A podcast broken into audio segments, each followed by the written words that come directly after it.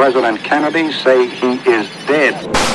La historia tendrá que contar con los pobres de América. It's one small step for man. which is of military operations to disarm Iraq. The American combat mission in Iraq has ended. los objetivos que nos planteamos no fueron logrados en la ciudad capital.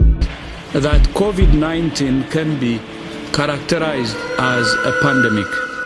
Bienvenidos sean a Historias Random, el podcast donde hablaremos de personajes famosos y no famosos, historias conocidas y desconocidas, y sucesos tan perturbadores que dejaron huella en el consciente y en el subconsciente del colectivo.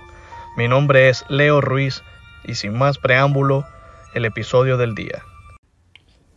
La ciudad de Amberes, en Bélgica, por 150 años lució la estatua de un antiguo regente cuya filantropía trascendió fronteras durante su reinado. Este hombre, cuya figura es controversial, según la historia oficial, ayudó a civilizar algunos territorios africanos llevándoles costumbres occidentales, el cristianismo y el comercio. Sin embargo, en el mes de junio de 2020, en el marco de numerosas marchas en contra del racismo en diferentes partes del mundo, originadas por el caso de la muerte de George Floyd en un procedimiento policial de los Estados Unidos, el ayuntamiento de Amberes decidió remover dicha escultura a modo de preservarla ya que fue objeto de ataques de parte de los manifestantes. El busto en cuestión es el rey Leopoldo II de Bélgica, quien rigió el destino de este país europeo desde la muerte de su padre, el rey Leopoldo I, en 1865, hasta su muerte en 1909. Ahora bien, ¿qué hizo este gobernante para que hoy en día su busto sea objeto de ataques en medio del repudio al racismo? Quédense con nosotros en este capítulo especial de colaboración entre los podcasts Universo 25 e Historias Random para que conozca los detalles. Leopoldo II proviene del linaje de ascendencia alemana, Sajonia-Coburgo. Fue nieto del rey Luis Felipe I de Francia, hermano de Carlota de Bélgica, quien a su vez estaba casada con Maximiliano I de México, primo hermano de la reina Victoria de Inglaterra y pariente del zar Nicolás de Rusia. La historia oficial de este polémico personaje nos relata la vida de un gran filántropo, empresario y moderno gobernante que en medio de las monarquías europeas propició una cruzada humanística que llevó a la fundación del Estado Libre del Congo.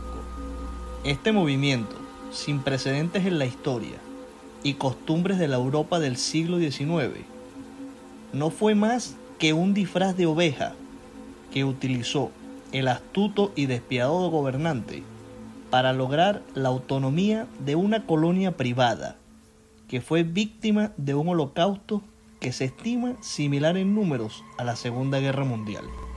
El Estado de Bélgica, cuando Leopoldo II ascendió al poder, consistía de una moderna monarquía parlamentaria que se oponía a las prácticas esclavistas y colonialistas de la antigua Europa, además de que promovía el desarrollo industrial y la reivindicación de los derechos laborales de los ciudadanos. El mismo Leopoldo impulsó muchas de estas reformas sociales, así como la urbanización al estilo francés de las grandes metrópolis del reino. Por otra parte, las recientes exploraciones de los europeos hacia el continente africano dejaban conocer acerca de las vastas y ricas regiones en recursos como marfil y caucho que no podían ser desperdiciadas. El rey trazó una estrategia dotada de una fuerte promoción antiesclavista entre los gobiernos de Europa y la declaración de su postura a favor de la protección de los intereses de las naciones africanas y sus habitantes. Con esto Leopoldo logró que la Conferencia de Berlín en 1885 reconociera la creación del Estado Libre del Congo como una nación perteneciente a él a título personal y no a Bélgica como Estado. Este evento marca otro hito en la historia, la creación de la primera y única colonia privada en el mundo, que además fue conquistada sin mover un solo soldado. Esto marcó el inicio de una época oscura que aún en nuestros tiempos el Congo no logra superar.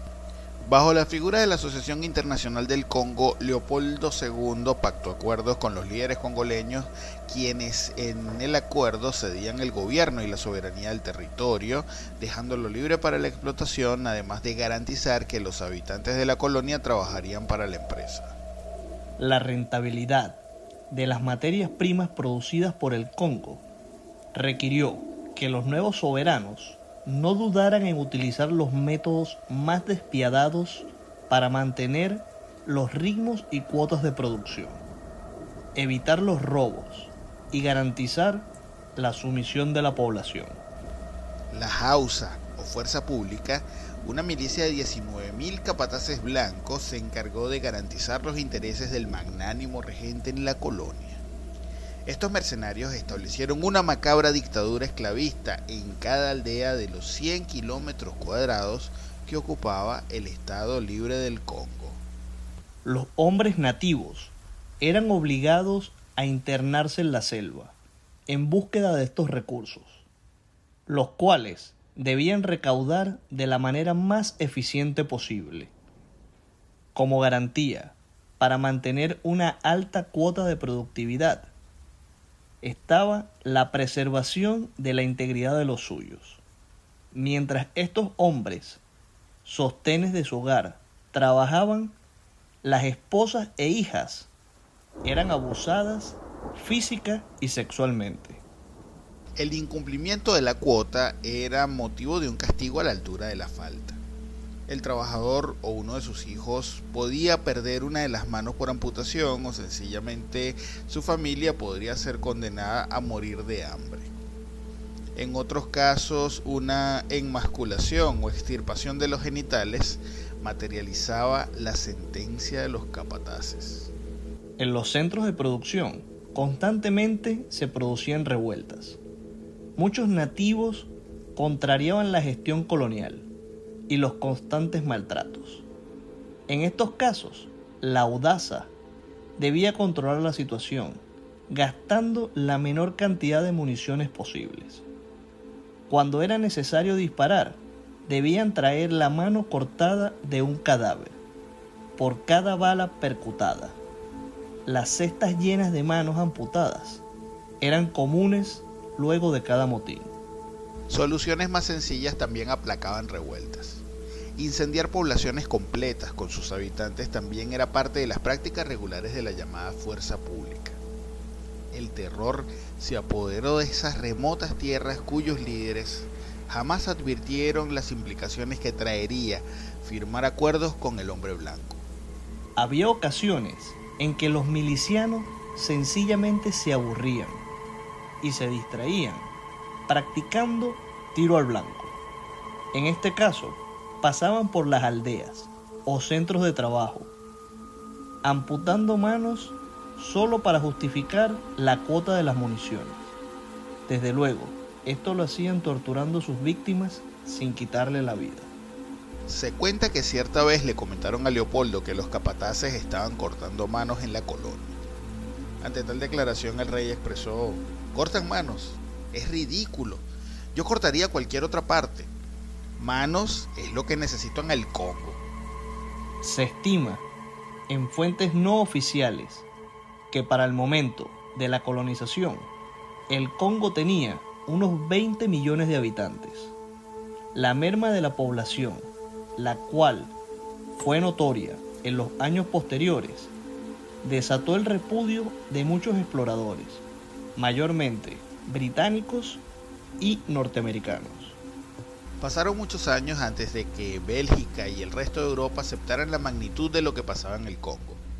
El informe y empeño de hombres como Roger Casement, el cónsul británico, Edmund de Morel y declaraciones de hombres como Sir Arthur Conan Doyle Mark Twain y el arzobispo de Canterbury atizaron la opinión pública logrando que Leopoldo II legara la soberanía del Congo sobre el reino de Bélgica a través de la transición de bienes conocido como la donación real. Se estima que para esta época la población del Congo era ya de solo 10 millones de habitantes. Es decir, que en los últimos 23 años la hemogenia de la de la Asociación Internacional del Congo eliminó a la mitad de la población.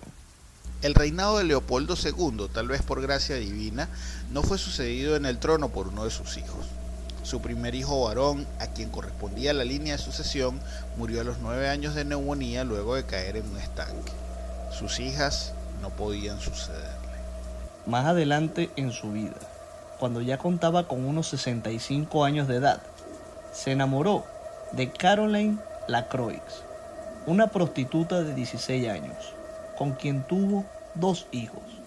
Sin embargo, como parte de las condiciones de su matrimonio, morgánico, estos hijos no podían heredar los títulos, por lo cual la línea de sucesión recayó sobre su sobrino Alberto, el que era hijo de su hermano. Leopoldo falleció en 1909 sin haber enfrentado ningún tipo de justicia terrenal por las atrocidades cometidas en el continente africano. Sin embargo, el reino de Bélgica continuó beneficiándose de la renta producida por el Estado conocido desde entonces y hasta 1960 como el Congo belga. El movimiento originado por el cónsul británico en el Congo, Robert Casemet, es considerado hoy en día como el primer movimiento activista en pro de los derechos humanos en el siglo XX. Como nota inverosímil dentro de esta historia, le comentamos que el reino belga indemnizó al rey Leopoldo II, aún en vida, por concepto de lucro cesante y deuda de inversión adquirida, con un monto equivalente a unos 140 millones de euros actuales. Esto ha sido el final de nuestro episodio. Antes de todo, debo darle las gracias a Francisco Galinde, de Universo 25, por esta colaboración. Sus redes son Universo 25 tanto en Instagram como en Facebook. Espero que este episodio haya sido de su agrado. Hasta una próxima edición. Historias Random es escrita y narrada por Leo Ruiz. Producción y edición Luis Ruiz en Estudios Uroboro.